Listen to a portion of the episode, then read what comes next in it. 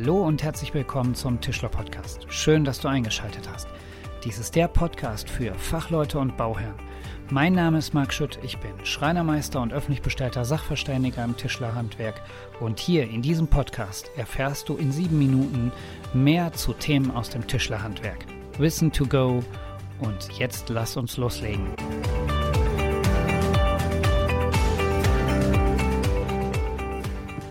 Hallo und herzlich willkommen zur heutigen Ausgabe des Tischler Podcasts. Schön, dass du wieder dabei bist und Interesse zeigst an Themen aus dem Tischlerhandwerk.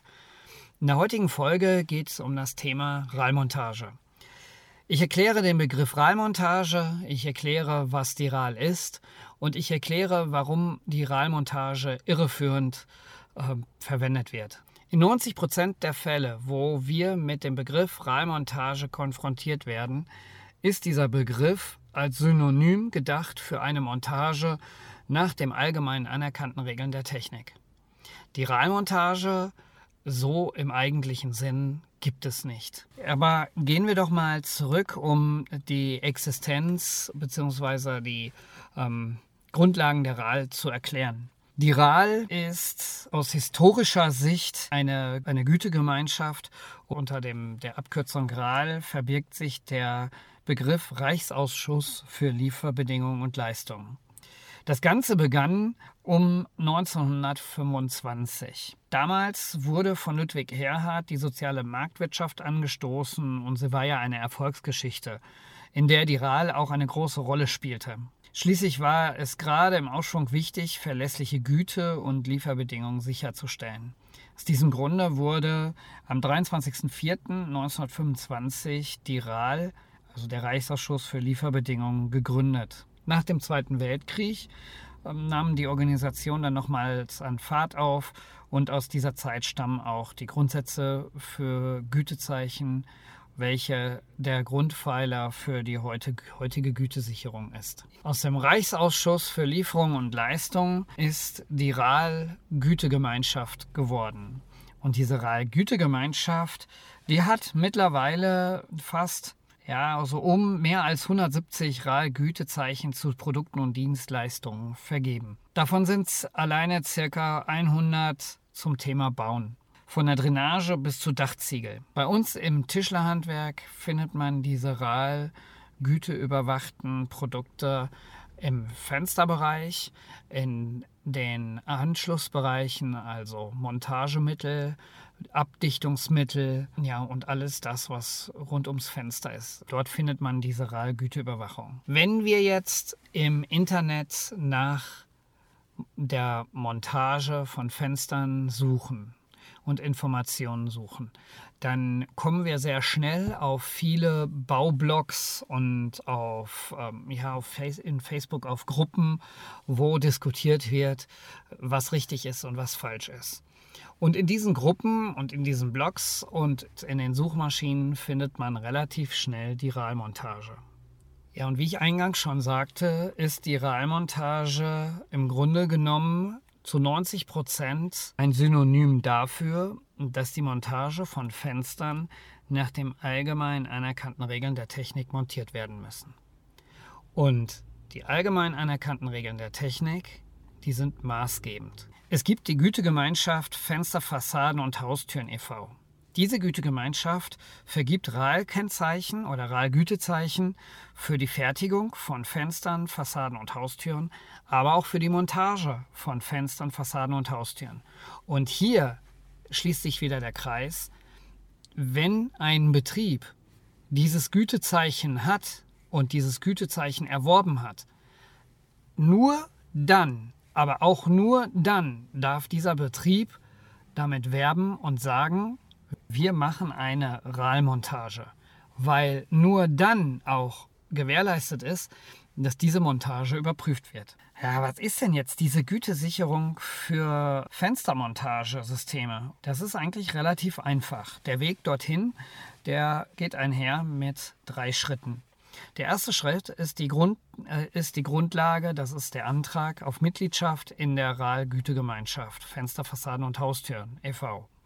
Der zweite Schritt ist mit Schulung und Prüfung verbunden. Dort werden wird ein Montageverantwortlicher mit den Erarbeitungen gebräuchlicher Montagedetails geschult. Die innerbetriebliche Unterweisung erfolgt.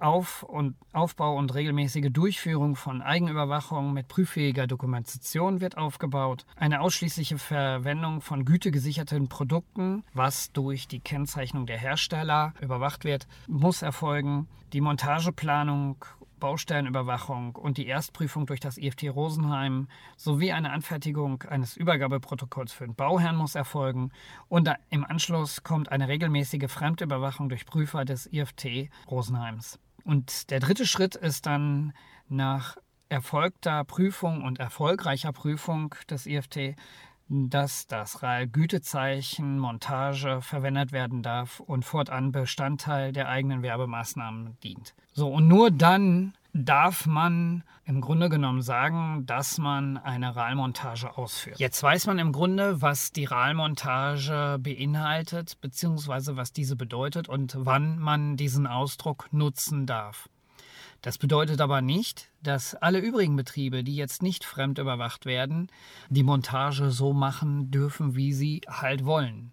Nein, ganz im Gegenteil. Wie ich anfangs schon sagte, eine Montage von Fensterelementen und von Haustüren hat nach den allgemein anerkannten Regeln der Technik zu erfolgen. Und dort gibt es ein Regelwerk, das ist der Leitfaden zur Montage, der erarbeitet worden ist, übrigens von der Kralgütegemeinschaft Fenster, Fassaden und Haustüren und dem IFT. Mittlerweile an den neuen ähm, Erarbeitung sind auch die Glaser, also der Glaserfachverband und der Tischlerfachverband mit involviert. Dieser Leitfaden zur Montage bildet die Grundlage für die Montage von Fensterelementen. In diesem Leitfaden findet man Beispiele von Anschlüssen. In diesem Leitfaden findet man Beispiele zur Befestigung und in diesem Leitfaden findet man Beispiele zur Konfiguration des Fensters, welches Fenster man wann wo einsetzen darf. Auch findet man hier ganz viele Anschlussbeispiele. Natürlich ist nicht jeder Anschluss in jedem x-beliebigen Haus dort enthalten, weil, seien wir mal, sind wir mal ehrlich, jedes Haus hat andere Gegebenheiten, jedes Haus hat wieder ein anderes Material und die Fenster oder Bauelemente müssen immer dem jeweiligen Bausubstanz der jeweiligen Situation angepasst montiert werden. Das bedeutet, derjenige, der montiert, muss Kenntnis haben über Bauphysik. Derjenige muss Kenntnis haben über die Eigenschaften und Leistungseigenschaften des Fensters.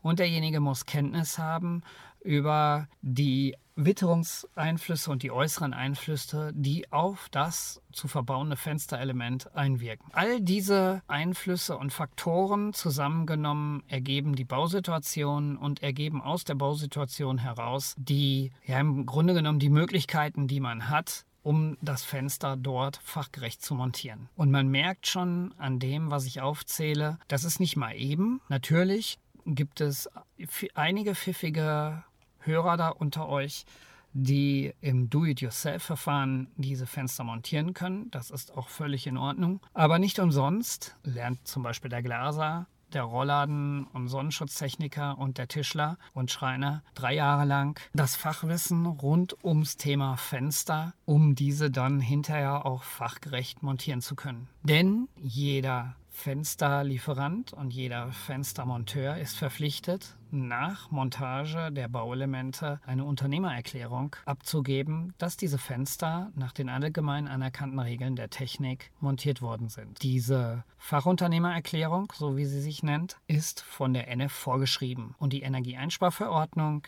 die hat Gesetzescharakter. Gesetzescharakter bedeutet, die müssen wir einhalten. Die Energieeinsparverordnung verweist auf den Leitfaden zur Montage, somit schließt sich der Kreis und der Leitfaden der Montage sind die allgemein anerkannten Regeln der Technik.